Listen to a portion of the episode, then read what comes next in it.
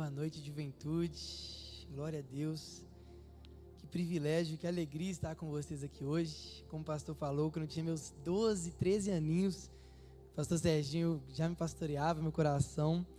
E hoje eu tenho a alegria de falar que continuo sendo pastoreado e discipulado com ele. Muito obrigado, pastor, pelo convite. É uma honra, uma alegria muito grande estar aqui com vocês hoje. Obrigado, de verdade. Meu coração está muito feliz. Gente, eu convido vocês a abrirem a Bíblia no livro de João, capítulo 9.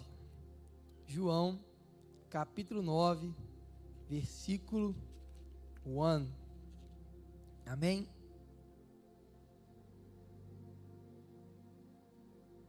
Amém. João, capítulo 9, versículo 1. A cura de um cego de nascença. Enquanto Jesus caminhava, viu um homem cego de nascença. E os seus discípulos perguntaram: Mestre, quem pecou para que esse homem nascesse cego? Ele ou os pais dele? Jesus respondeu: Nem ele pecou, nem os pais dele, mas isso aconteceu para que nele se manifestem as obras de Deus. É necessário que façamos as obras daquele que me enviou enquanto é dia. A noite vem, quando ninguém pode trabalhar. Enquanto estou no mundo, sou a luz do mundo. Versículo 6. Depois de dizer isso, Jesus cuspiu na terra, fez lama com a saliva e com a lama untou os olhos do cego. Então disse ao cego: Vá lavar-se no tanque de Siloé. Siloé quer dizer enviado. O cego foi, lavou-se e voltou vendo. Jesus, eis aqui a Sua palavra, Pai, que é viva, que transforma. Muito obrigado, Pai, por nós podermos ter acesso a ela. Pai, que essa palavra venha ser pregada com a Sua voz aqui hoje. Não seja o meu coração, a minha vontade ou eu falando, mas seja o Senhor, Pai. Que essa palavra venha ser com uma semente que encontre terra fértil e produz, Pai, raízes profundas no coração de cada um aqui. Venha falar conosco aqui hoje, em nome de Jesus. Amém. Amém. Bom, contextualizando o que a gente acabou de ler, Jesus e seus discípulos estavam acabando de sair do templo, acabando de sair desse templo aqui, que fala em João 8. E aí, um dos seus discípulos vê um cego de nascença, provavelmente um mendigo, um homem que estava pedindo esmolas na porta de uma igreja, porque naquela época era difícil um cego conseguir se manter sozinho financeiramente. Então eles tinham o costume de ficar na porta de igrejas mendigando, pedindo esmolas, pedindo dinheiro para se manter financeiramente. E aí quando eles saem, os discípulos veem isso, se deparam com o cego e perguntam diretamente para Jesus: Jesus, quem pecou? Ele ou os pais dele para que ele nascesse cego, para que ele fosse assim? E aí Jesus vira e fala: nenhuma coisa nem outra. Mas é interessante pensar que aquela, naquela época as pessoas tinham uma ideia de que o pecado estava diretamente ligado a sofrer. O sofrimento estava diretamente ligado ao pecado. E no Novo Testamento a gente vê que claramente que nem todo sofrimento está diretamente ligado ao pecado. E as pessoas achavam que o pecado passava de pai para o filho, que os filhos peca, é, pagavam pelos pecados dos seus antepassados. E o Novo Testamento deixa claro isso também. E aí Jesus vira e fala: nenhuma coisa nem outra. Ele é assim, ele é cego, ele é limitado para que a minha glória, para que a glória de Deus se manifeste nele. Ou seja, nós, humanos, nascemos com algumas limitações para que a glória de Deus se manifeste através de nós. Aquele cego era cego para que a glória de Deus se manifestasse através dele. E nisso nós vemos nas nossas vidas, tanto como homens pecadores, pecaminosos, limitados na nossa natureza humana, afardados a ser pecadores como Adão, onde o mentiroso começa a falar a verdade, onde o assassino começa a amar, onde o adúltero começa a ter uma aliança genuína com alguém. Ou seja, nossa natureza pecaminosa, através de Jesus Cristo e transformação dele, a glória dele se manifesta nisso e nós, agora, transformados, glorificamos o nome dele. Existe uma transformação para glorificar quem ele é. O pecador se torna um testemunho de que Jesus é real. Além da nossa natureza pecaminosa, as nossas limitações. Limitações humanas, talvez físicas. O cego começa a ver, o aleijado começa a andar, o mudo começa a falar, onde se encontra com Jesus, a glória dele se manifesta nessas limitações, a glória dele se manifesta nessas condições, e nós vemos o poder dele transformando pessoas. E não é diferente nas histórias que nós nos encontramos na Bíblia. Homens e mulheres improváveis, com circunstâncias que eram impossíveis aos olhos humanos, mas que a glória de Deus se manifestou e foram transformados para testemunhar que Deus é real. Um jovem pequeno, pequenininho, que venceu um guerreiro gigante. Um homem que tinha dificuldade de falar, se tornar porta-voz de uma nação e libertar um povo do Egito. Um casal de velhos, avançado em idade, que consegue ter um filho. Homens e mulheres que lá em Hebreus nós lemos e conhecemos, cujo mundo não era digno, homens de fé, homens improváveis, coisas impossíveis, limitados, pecadores. E por que que o mundo não é digno desses homens? Porque eles eram santos, perfeitos? Não, pelo contrário, porque pela fé deles, a glória de Deus se manifestou nas suas fraquezas. A glória de Deus se manifestou nas suas limitações. Por isso se tornaram homens que o mundo não era digno. A sua fé em Cristo, a sua transformação se tornou um testemunho real, verdadeiro, genuíno, como vemos na vida de cada um desses homens.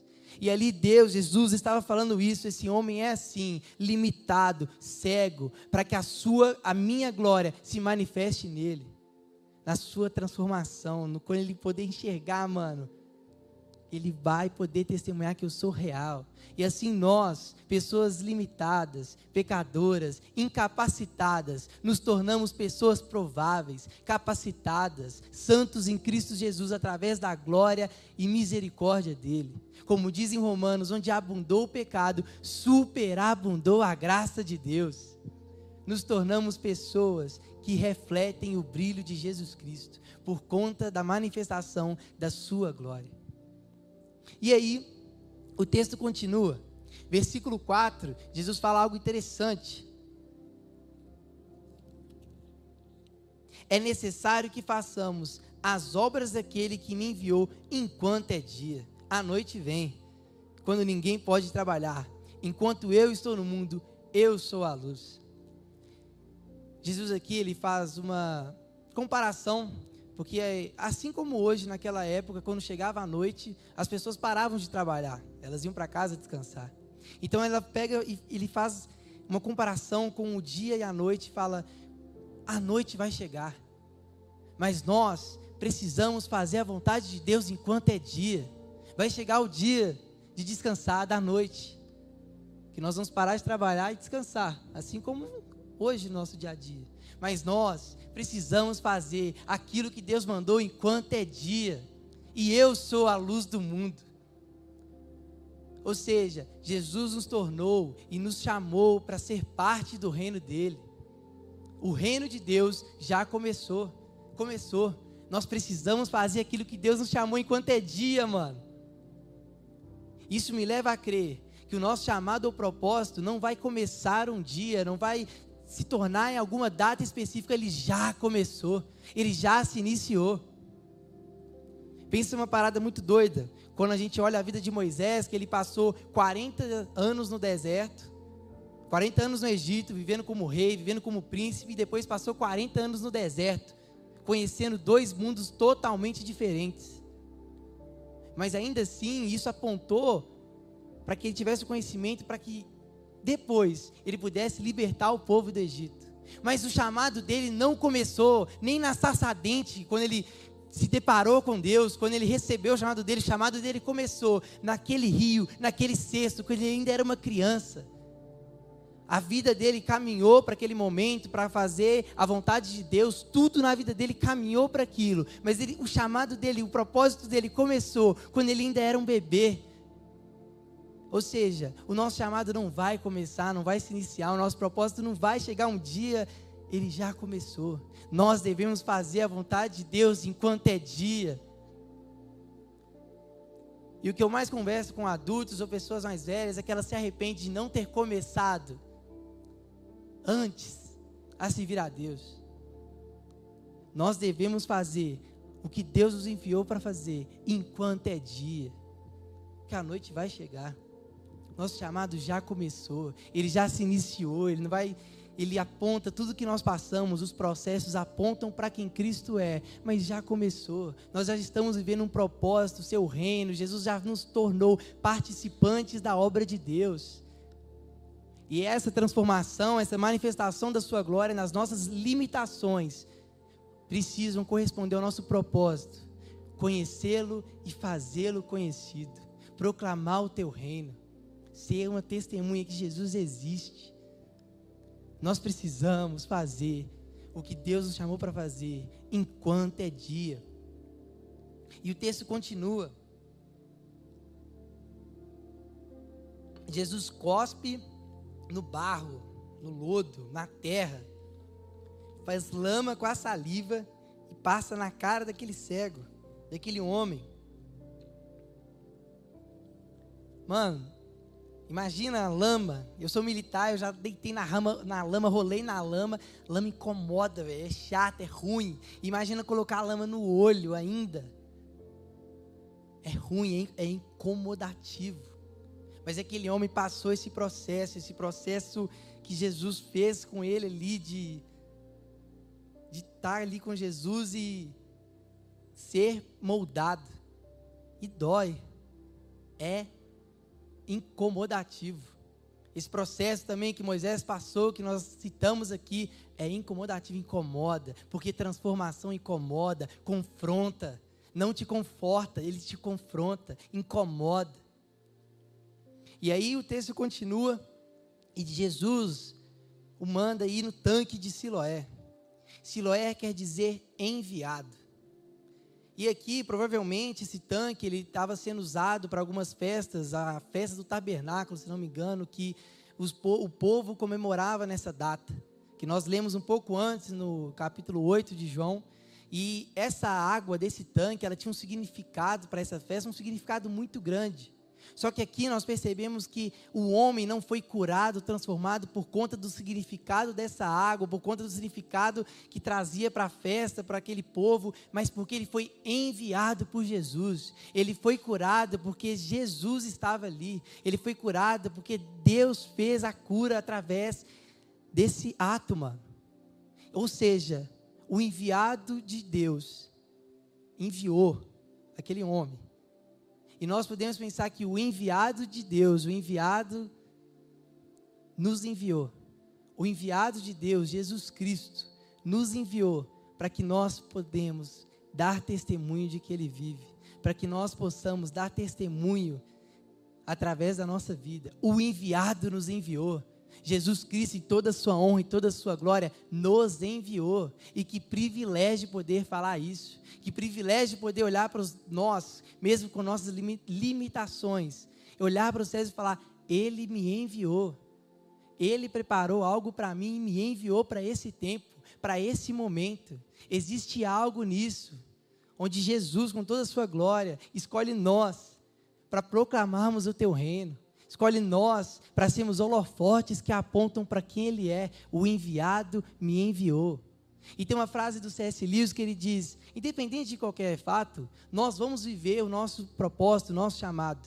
A diferença é se você serve como Judas ou se você serve como João.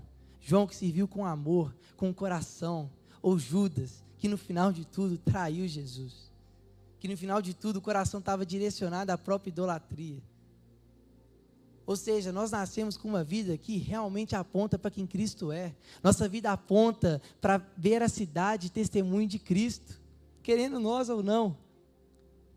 Mas nós podemos fazer, escolher esse propósito, servir como João e com amor, ou como Judas que traiu Jesus. Nós somos enviados, chamados para esse tempo, para o hoje, para que a glória de Deus se manifeste, mano. É diferente, é algo novo versículo 9.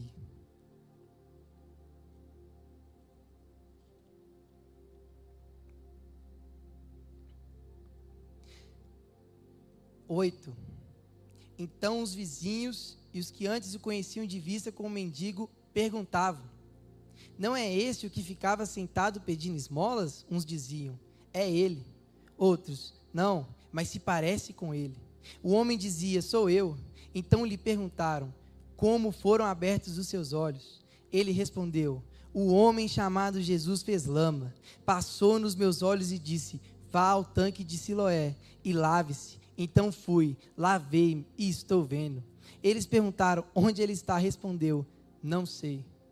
Jesus poderia simplesmente ter estralado os dedos e ter feito cura naquele homem. Jesus poderia ter simplificado tudo ou feito de outra forma. Mas o que me torna interessante todo esse processo é que assim nós aprendemos como viver aquilo que Deus nos chamou para fazer, como viver aquele propósito, aquilo que Deus coloca nos nossos corações, que nos guia, como ser transformado, para que a glória dele se manifeste na nossa fraqueza e nós testemunhamos que ele é real. Esse cego deu um exemplo de obediência e fé. Mano, ele obedeceu. Talvez não teria nem sentido na mente dele, mas ele obedeceu. Ele obedeceu, ele ouviu a voz de Deus e obedeceu a sua palavra, ele ouviu a voz de Jesus e obedeceu. E além disso, ele teve fé, ele acreditou: eu vou ser curado. Se esse cara está mandando eu ir até lá lavar os meus olhos, os meus olhos, é porque eu vou ser curado. Nós devemos de todo o nosso, nosso coração obedecer a palavra de Jesus, obedecer a sua palavra, obedecer esse livro ser transformado, ser mudado, glorificar a Deus, tem a ver com obedecer à voz dele, tem a ver com escutar e mesmo sem fazer sentido, obedecer. Tem a ver com negar o meu eu, negar a minha vontade e obedecer a sua palavra. Tem a ver com viver com coerência com o que está escrito aqui. Tem a ver com testemunho genuíno, verdadeiro. Em obediência, velho, com o que está escrito. Obedecer. E no outro lado, ter fé, acreditar que Jesus realmente está fazendo a parte dele. Aquele cego acreditou no impossível, no milagre, na improbabilidade. É ter fé que Deus vai fazer a parte dele na improbabilidade, no impossível, em restaurar nossa incapacidade e nos tornar pessoas improváveis, impossíveis, que não eram para ser incapacitados em homens que o mundo não é digno. Aquele homem obedeceu, teve fé, acreditou e Jesus agiu. Nosso coração precisa estar inclinado a isso, em obediência, em fé. Eu acredito, obedeço a Sua palavra, Jesus. Mas o que mais me intriga nesse texto, o que mais me chama a atenção, é que aquele homem, ele poderia simplesmente ter voltado a ver, mas continuar como mendigo. Ele poderia ter voltado a enxergar, mas continuar pedindo esmolas na rua. Ele poderia ter continuado com uma vida miserável, mas Jesus transformou a vida dele completamente. E as pessoas não o reconheciam mais. Parece com aquele homem, não parece com aquele cego? Será que é ele mesmo? Porque ele já não era mais o mesmo, ele se transformou com caráter, ele transformou de dentro para fora. O que Jesus quer fazer nas nossas vidas é uma transformação completa, mano. Uma loucura. Ele poderia ter continuado a pedir esmolas, continuar com a vida dele, mas ele mudou. Ele não se tornou apenas, não começou apenas a ver, mas a vida dele mudou, as pessoas já não o reconheciam mais. Mas vai além disso. As pessoas reconheciam Cristo na vida dele. As pessoas olhavam para ele e reconheciam Jesus nos passos dele. Ser transformado por quem Jesus é, é refletir o seu caráter nisso. É em obediência e fé na sua palavra, na sua Bíblia, na sua voz.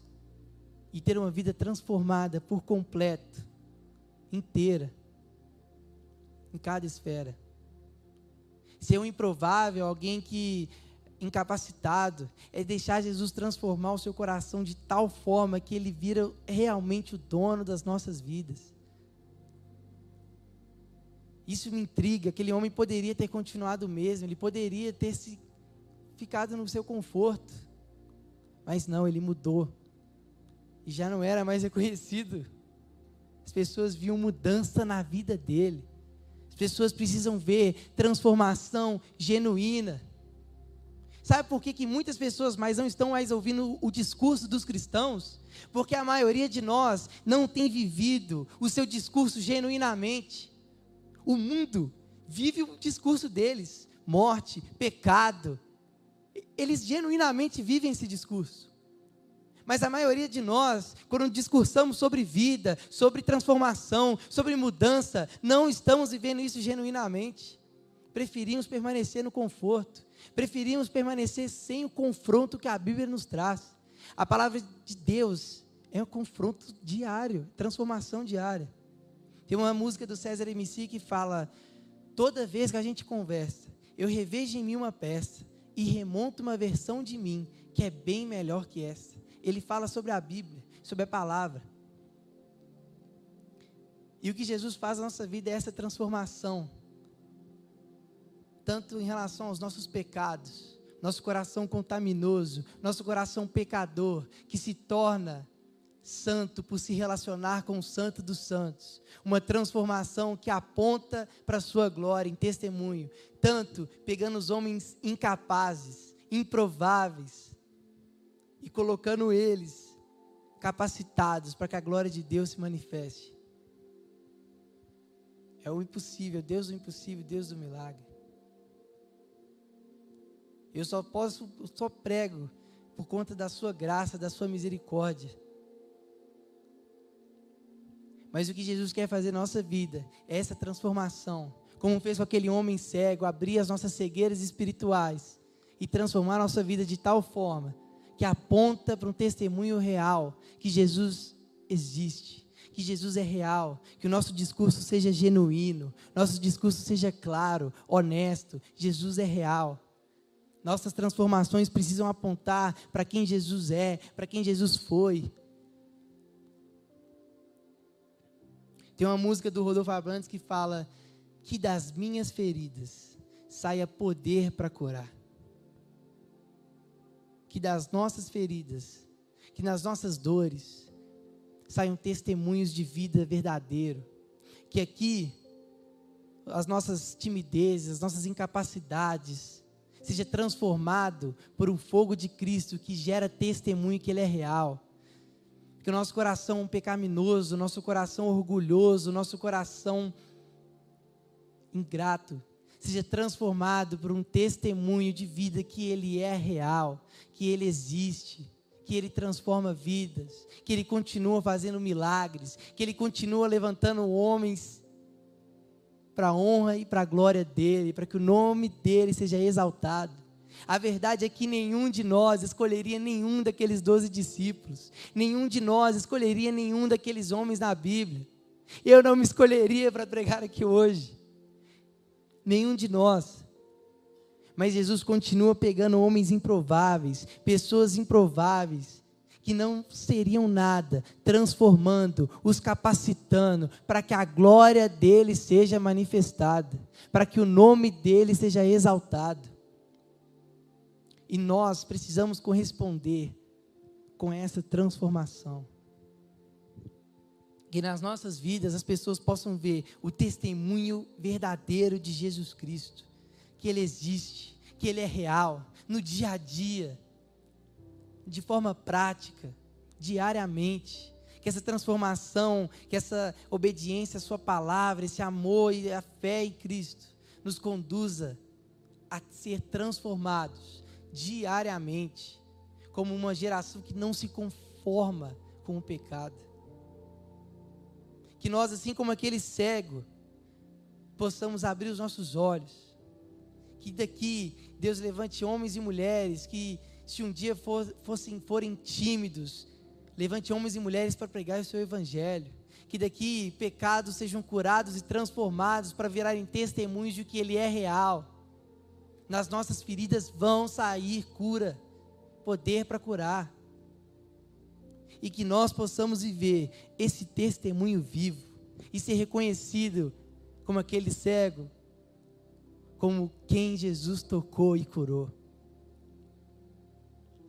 Amém?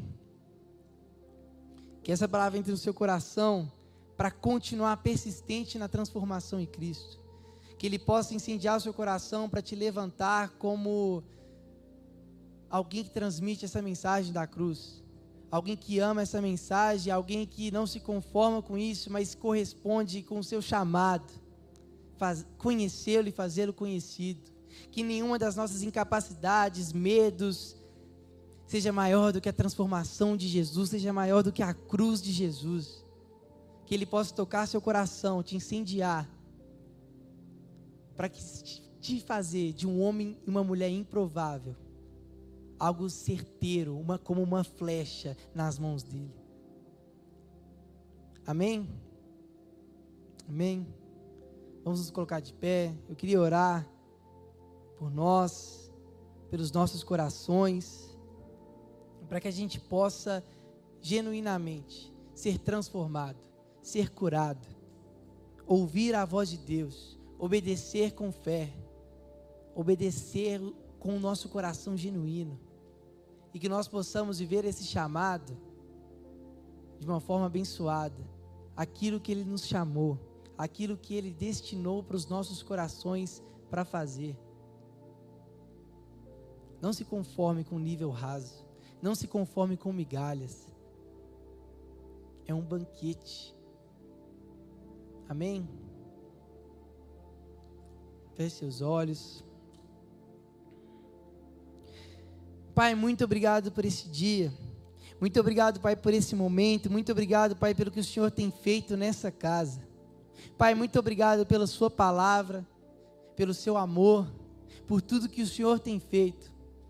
Pai, nós te pedimos que assim como o Senhor fez com aquele cego, que o Senhor venha transformar o nosso coração. Que assim como o Senhor fez com aqueles homens na Bíblia, aqueles discípulos, que assim como o Senhor fez com próprios homens das nossas gerações, gerações passadas,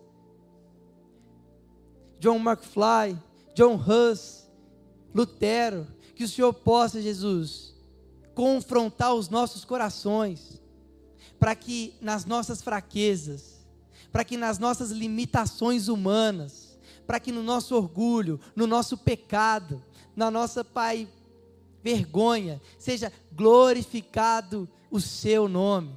Que nós possamos saber que onde não é o nosso ponto fraco, é aí que o Senhor vai ser glorificado. É aí que nós vamos ser testemunho de que o Senhor é real. Que o Senhor possa incomodar os nossos corações a ter um testemunho real, como daqueles discípulos que morreram por essa causa. Como daqueles homens, Pai, que a Bíblia os chama de homens que o mundo não é digno. Nós queremos ser transformados pelo seu amor, transformados pela sua glória. Em nome do Senhor Jesus, Pai, que haja cura, que haja Jesus, o seu nome sobre os nossos corações, que das nossas feridas saia um poder para curar, que aqui o Senhor incomode corações de muitos e muitas para começar a pregar o seu evangelho. Se alguns ainda tinham dúvida ou incerteza por medo, por se sentir incapazes, que o Senhor possa colocar convicção nos seus corações que o Senhor possa colocar coragem, força, que eles sejam homens destemidos que proclamam o teu reino. E é assim mesmo, Pai, da mesma forma, que os nossos pecados, Pai, que a nossa condição humana, ocorra transformação de quem o Senhor é, por nós nos relacionarmos com o Santo dos Santos. Que o Senhor venha com cura, transformação, liberdade, que o Senhor venha trazer, Jesus, o seu poder sobre os nossos corações. Nós pedimos, Pai, vem com a sua mão sobre nós. Nós queremos ser reconhecidos pelo Senhor Jesus.